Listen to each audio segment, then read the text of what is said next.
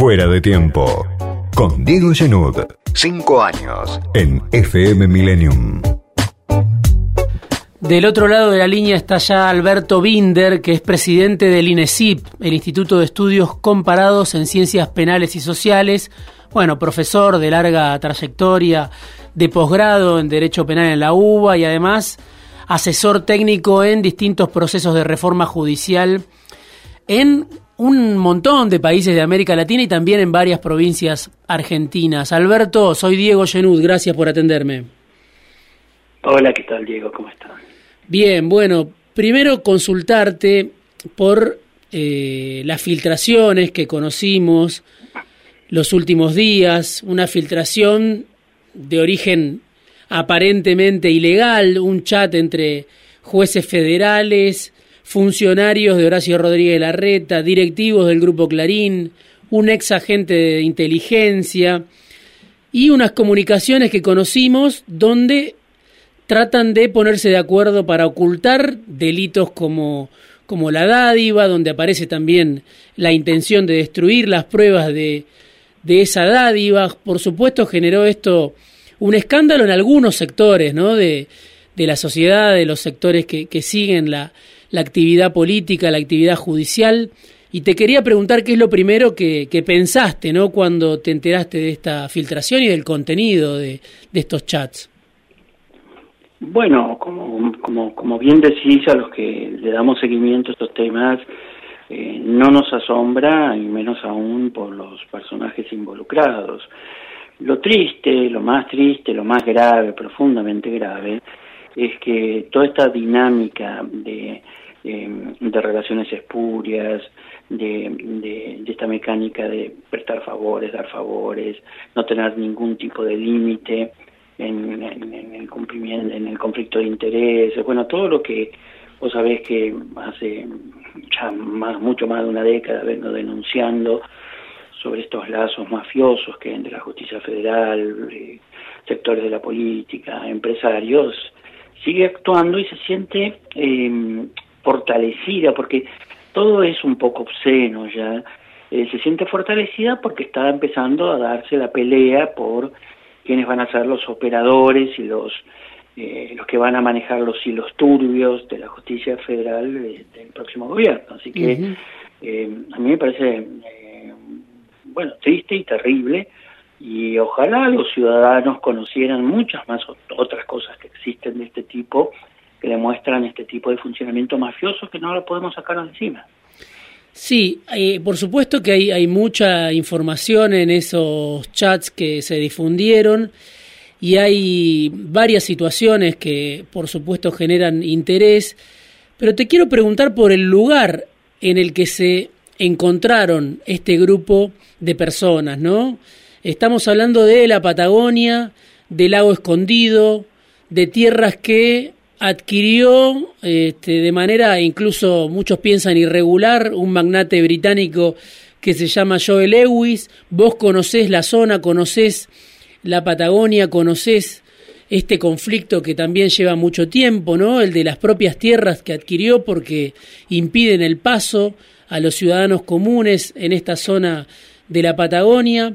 Hay algo que se pierde de vista desde Buenos Aires cuando se habla de Lewis, cuando se habla del lago escondido y que, y que ustedes tengan no, presente. No, no, porque es un caso, y eso muestra como el solo hecho del viaje, el solo hecho de viajar, si subirse un avión y ir hacia un lugar que es un caso emblemático en la Patagonia de, eh, de la impunidad, de la ilegalidad, eh, de, de esta hiriente desigualdad, porque pues si se trata de, un grupo mapuche que está tratando de recuperar un poco de terreno para construir una comunidad, se arman unos escándalos tremendos, y esto que viola la ley de transgenización de tierra, que es un centro de producción de negocios, que está vinculado a, reclamos de, de, los mejores sectores de la Patagonia en contra. Bueno, todo esto que es emblemático, porque que ese caso es emblemático, ese lugar es emblemático, del abuso que genera el dinero y, y del abuso y del trato desigual que hay hacia quienes cometen estos eh, delitos siendo extranjeros, eh, no, no puede ser desconocido, por eso digo que el viaje, el ILC, tiene un efecto simbólico muy grande. Eh, este grupo de jueces fueron a, encontrarse o a pasar un fin de semana o a planear o a hacer eh, un, acto de pandilla, pero están pensando en otras cosas, están pensando en cómo se dialoga con los poderes ilegales en, en, el próximo, ya pensando en un próximo gobierno, eso es lo más profundo de todo, pero claro que es terrible y es eh, arquetípico, eh, digamos, la Patagonia es un lugar de, pasó de ser de un lugar de, de, proyección de un país distinto a un lugar de apropiación de Lewis y de otros eh, empresarios de este tipo que, están negociando con desarrollos inmobiliarios, con empresas, con petróleo, con un montón de, de negocios de ese tipo. Sí, sabemos obviamente que eh, todos los gobiernos van pasando y quieren utilizar de alguna manera a los servicios de inteligencia. En algunos casos lo logran, en otros casos terminan los propios servicios de inteligencia fagocitándose a esos gobiernos. ¿Qué dirías vos que hizo el Frente de Todos desde que asumió en esta materia? Primero con Cristina Camaño, ahora con Agustín Rossi. Mira, eh, empezamos bien, eh, todos festejamos cuando se cortaron legalmente los vínculos eh, entre la justicia y los servicios de inteligencia, eh, acompañamos la gestión de Cristina Camaño como, parte del Consejo Asesor, producimos un proyecto de ley, pero todo se fue quedando en el camino, como pasó con este gobierno. Es decir, eh, vos fijate con esto del viaje. El viaje se conoce un mes atrás y era escandaloso, era suficiente como para suspender a todos esos jueces de inmediato si no tuviéramos un consejo de la magistratura totalmente cooptado como parte del, de este juego mafioso que no logramos eh, eh, revertir. Y luego se fue quedando, se acabó el proyecto de ley, se empezó a utilizar de nuevo eh, los grupos que ahora estén más o menos manejados informales. La inteligencia argentina siempre tuvo grupos informales trabajando y haciendo estas operaciones. Entonces, si no se hace un ordenamiento muy profundo, no solo en el sentido de desligarse institucionalmente, sino de controlar a esos sectores, bueno, lo que estamos haciendo es cambiar de formato.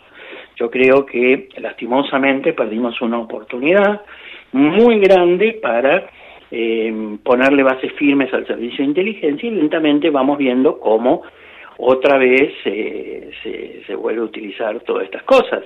Que lo haga un grupo privado, que lo haga, eh, qué sé yo, una empresa, que no sepamos por qué este uso aparece en las noticias y desaparece, todo con mensajes a veces muy extraños de todas las cosas. Todo eso es parte de cómo se ha reconfigurado el sistema de inteligencia, mm, posiblemente con menos control que antes, porque no creo que Cristina Camaño, no creo que Agustín Rossi sean personas que hagan eso, pero no alcanza con poner gente decente al frente de estas instituciones y dejar luego que eh, los circuitos ilegales sigan funcionando.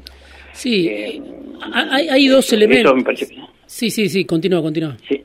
No, no, no, no, sí, sí, dime. No, digo, hay dos, dos elementos ahí, me parece, ¿no? En este, en este episodio. Uno es el contenido efectivamente de los chats, otro es el viaje en un avión privado que se supone era del grupo Clarín, en el que van estos jueces federales, en el que van funcionarios de la reta, pero al mismo tiempo está la propia filtración. Eh, algunos desde el gobierno dicen, bueno, esto es parte de la guerra dentro del PRO, es un vuelto de Bullrich a la reta. Obviamente, imagino en el grupo Clarín estarán responsabilizando a la vicepresidenta, pero también está ese otro componente, ¿no? En cualquier momento los chats pueden ser utilizados, los chats privados, como un arma en contra, como parte de esta guerra por el poder que hay en la Argentina.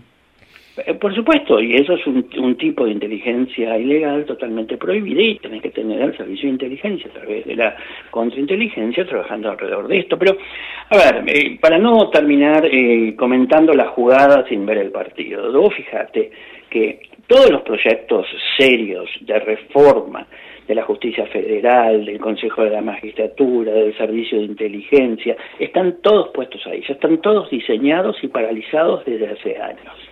Y mientras tanto, lo que va cambiando, se va modificando es el modo como estos factores actúan ilegalmente. No es casualidad de casualidad el Consejo de la Magistratura, que debería haber reaccionado inmediatamente, no bien se, supe, se supo un mes antes que este viaje no es justificable de ninguna manera, eh, eh, sea delito o sea un conflicto de ética, sea lo que fuere, pero tiene que tener una reacción inmediata a las 24 horas. Está cada vez más politizado, estas últimas elecciones fueron las más politizadas y la Corte misma entró a jugar este juego haciendo triquiñuelas eh, propias de un consorcio. Después todos conocemos cómo se va haciendo esto. La inteligencia otra vez se va eh, sumergiendo en estas nuevas reconfiguraciones privadas, que son privadas o con recursos privados públicos, dejamos de saber, otra vez perdemos, de, otra vez apareció un nuevo subsuelo distinto, que ya no lo conocemos y que tardaremos años en denunciarlo. Y la justicia federal, que se nutre de la concentración de estos jueces como Alcolini, que tuvo la desvergüenza de, de, de sobreseer a Roca por coimear en estado de necesidad. Imagínate eh, la desvergüenza de eso y que al mismo tiempo la UBA deja que sea el, director de, la carrera de Administración de Justicia. A ver, ya es muy difícil razonar sobre estas cosas que son eh, bordean el ridículo, que es muy difícil explicárselo a extranjeros diciendo esto, que las cosas que pasan, si no fueran que en algunos otros países de América Latina pasan también brutalmente, a veces más brutalmente que acá, pero ese es el partido que se está jugando. Es decir, nuestra dirigencia política no sabe cómo hacer política sin tener un juego mafioso con la justicia federal. No sabe, no sabe bien. Necesitaremos una dirigencia nueva, habrá que ponerse más firmes. Eh, a la ciudadanía este tema le suena un problema técnico.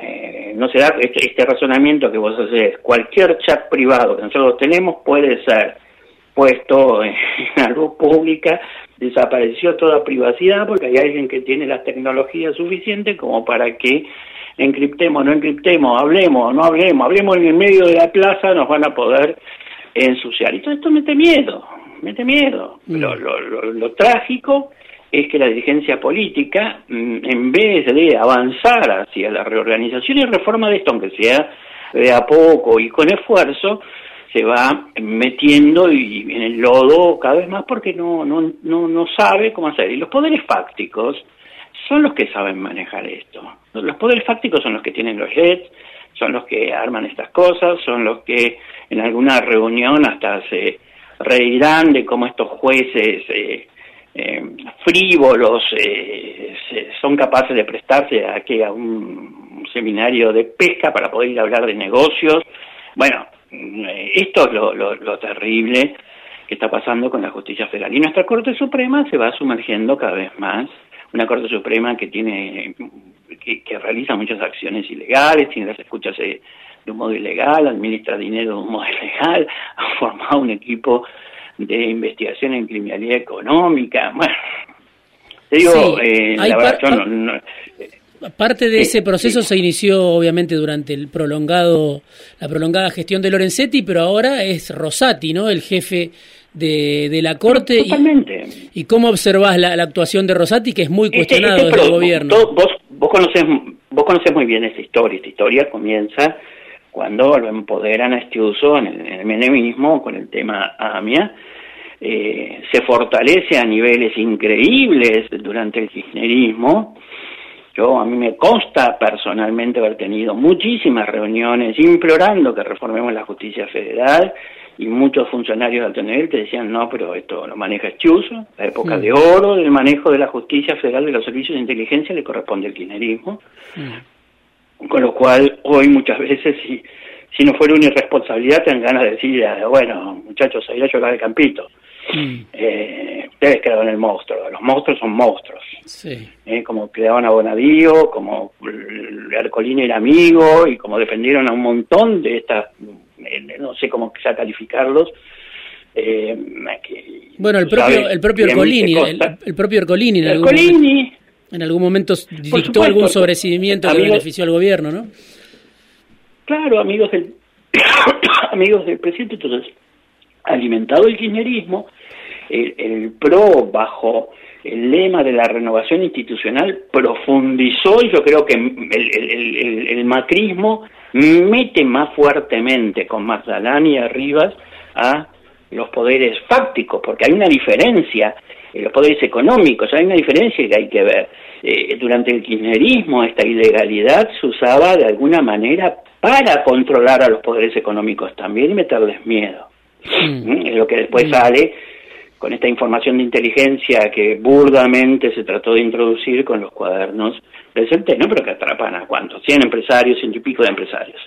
Eh, el macrismo eh, entrelaza una relación más profunda con los poderes económicos, con los poderes económicos que tienen el sustento, y ahí vos tenés a Rivas Magdalani, eh, de alguna manera haciendo un sistema mixto, más privatizado de inteligencia, que es el que ahora sale a la luz que tiene los mismos poderes. Vimos hace poco, vimos hace poco en, en, Qatar, estamos obviamente a horas de la definición de la Copa del Mundo, pero vimos en Qatar una escena donde se lo veía, no sé si lo pudiste ver, a Gustavo Arribas en la tribuna, en uno de los primeros partidos de Argentina, al lado de Darío Richarte, al lado de Pirota, ¿no? Eh, al lado de, eh, bueno, abogados, funcionarios, operadores, que eh, casi que trazan una línea de continuidad, ¿no? desde los años de, de Estiuso y el kirchnerismo hasta los años del macrismo y lo pudimos ver por televisión ahora en Qatar. Totalmente, donde, donde la inteligencia se convirtió en una sociedad mixta pública-privada. Y entonces, el gobierno de Fernández, que tuvo la oportunidad única, pero no solamente de debilitar al Estado, sino de usar la inteligencia también para que no se haga esta inteligencia ilegal vinculada a los poderes económicos, bueno, se quedó con esto, con otros temas, en, en la nada. Y hoy día estamos sufriendo y este hecho, vos fíjate que luego se utilice un mes después el tema, que se mantuvo oculto, que no salió a la luz, que lo que hacemos los comunicados somos los mismos de siempre, mm. eh, se utilice esta inteligencia ilegal para hacerlo jugar en el juego de, las condenas de Cristina, todo este tipo de cosas. No, no, no, no, no tiene, mm, eh, yo no sé cómo pedirle a los ciudadanos que estén alertas, eh, hemos creado la iniciativa ciudadana para controlar los servicios de inteligencia, pero las élites nuestras, eh, cuando digo las élites nuestras son políticas, pero también la universidad, es, también se quedan pasmadas y con una cierta fascinación de este ejercicio brutal y mafioso del poder real. Claro, bueno, los jueces, bueno, eh, los jueces, también hay que hacer un llamado a los jueces, a los otros jueces, ¿no? Yo no me puedo sentar al lado de un tipo eh, que hace, tiene este tipo de conductas y creer que puedo seguir deliberando y discutiendo sobre los tipos penales como si fuera una cosa así académica judicial. Los jueces no reaccionan, hay un nivel de pusilanimidad, de, de, de, digamos, de, aprovechamiento, lo mismo que pasa con las subrogancias, que es el modo como se, se, domestica y se arruina todo el sistema de nombramiento de jueces, pero luego todos los jueces se prestan a eso para cobrar un 33% del sueldo. Bueno, también hay que decírselo con claridad eh, estas complicidades aparentemente inocentes son terribles, son terribles a la hora de mantener esta, eh, este nivel de degradación institucional que empezamos el gobierno Fernández con la ilusión de que íbamos a poder dar un paso adelante, que íbamos a poder poner, romper la concentración de poder en los jueces federales y nada de eso se pudo hacer. Y la, la comisión bicameral la, la presidía Anabel Sagasti, digamos, eh, digo, creo que tenemos que hablar claro porque somos los ciudadanos los que estamos perdiendo finalmente con todo esto.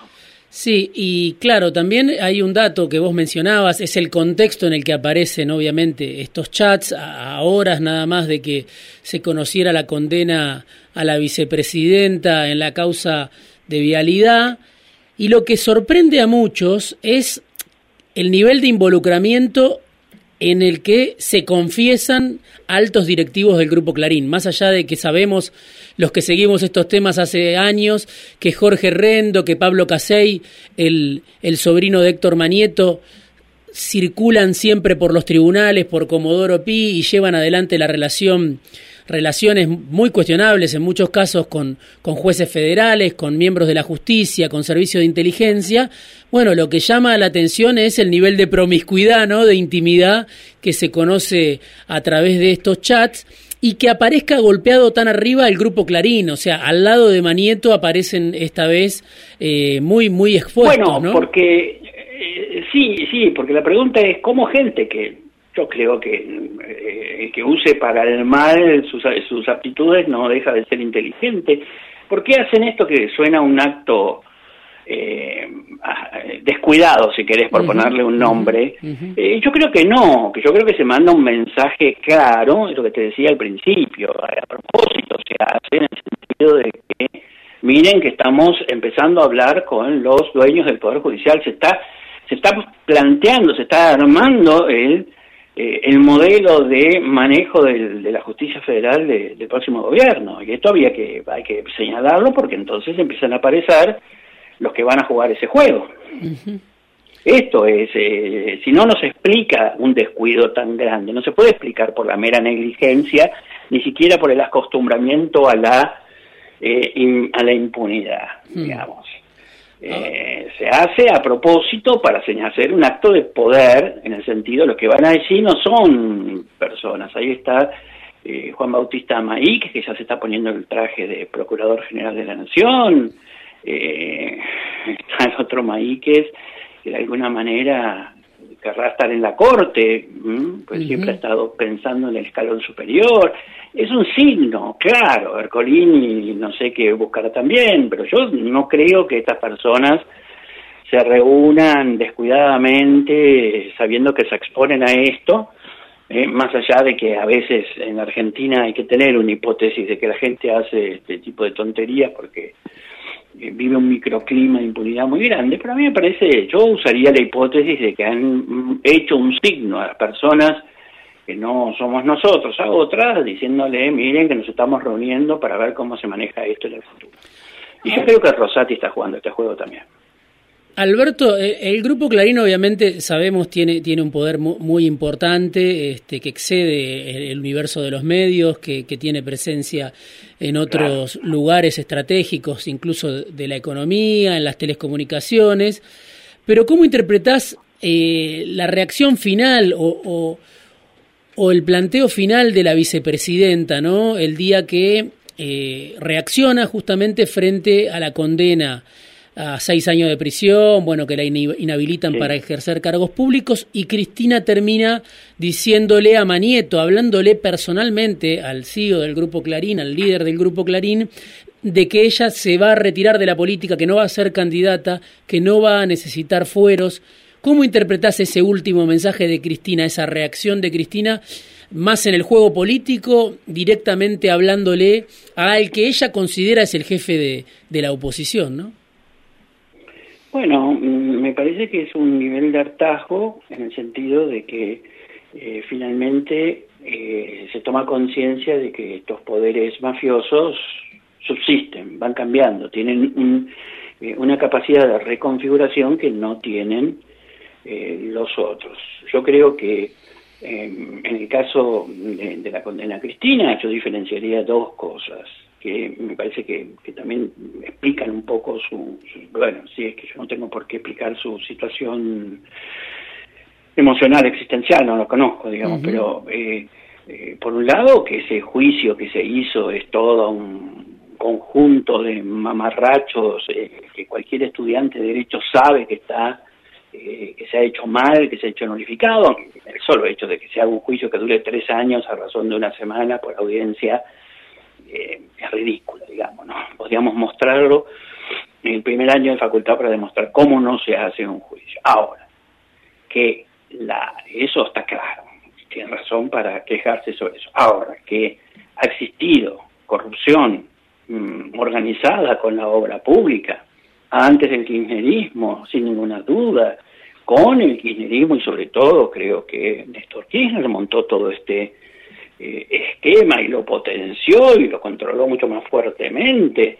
¿eh? y que eso existió y eso y uno tiene que hacerle una condena política al mantenimiento de, ese sistema y que posiblemente la presidenta no haya sido la que montó todo eso pero no tuvo el valor cívico de desmontarlo y finalmente quedó atrapada en las propias mafias de sus círculos y le hubiera gustado hacerlo pero no lo hizo y por lo tanto tiene una altísima responsabilidad política porque todo eso termina beneficiando a los peores sectores privilegiados de la Argentina que dice combatir. Bueno, todo esto da mucha rabia y termina comprendiendo que es como, ¿te acordás el final de la tercera, de la saga del padrino? Cuando eh, comprende que siempre hay una mafia superior que se va imponiendo. Bueno, es un poco así. Entonces, eh, el renunciamiento es como decir, es la última herramienta para que eh, el peronismo abraza todo esto porque también el gobierno jugó esquivamente en, todo este asunto. Es decir, es todo, todo desgraciado, todo mal. Pero digo, estamos comentando un partido y un conjunto de jugadas que son todas desgraciadas y que finalmente no tienen salida porque en este juego, si vos jugás ese juego, si nuestra dirigencia política va a jugar el juego de la mafia, bueno, ganan los mafiosos porque no tienen límite, ningún límite. Es igual como pasa cuando vos querés mandar al ejército a pelear al narco, con, los narco, con los narcotraficantes, que terminan armándote un ejército mucho más poderoso, mucho más eh, financiado y forzándote a que el ejército institucional termine eh, torturando, matando, jugando el juego mafioso. Lo mismo. Se metieron en ese juego y este juego ganan los mafiosos no sé cómo, no, no, pueden entender esto, ganan los mafiosos.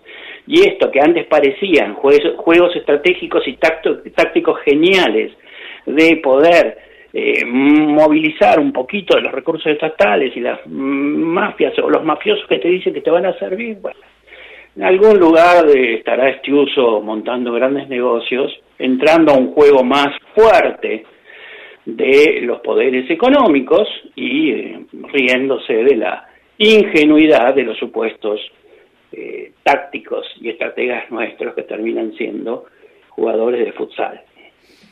Alberto, te agradezco muchísimo este rato en fuera de tiempo y como siempre la, generosidad de, charlar conmigo. Gracias y bueno, y sepan los oyentes que por ahí me ven que me pongo a despotricar que estas cosas, tú te consta porque me has hecho varias notas a lo largo de los años, las vengo diciendo hace mucho, digamos, que no es una, una visión de ahora de, este año. No, no, son muchos años de, de, trabajo. Un abrazo. Alberto Binder es el presidente del INESIP, Instituto de Estudios Comparados en Ciencias Penales y Sociales. Es un jurista muy destacado. Eh, que es profesor de, de posgrado de Derecho Penal en la UBA, pero que además trabajó en reformas judiciales en distintos países de América Latina, en distintas provincias de la Argentina. En su momento también trabajó en lo que fue la reforma de la policía bonaerense.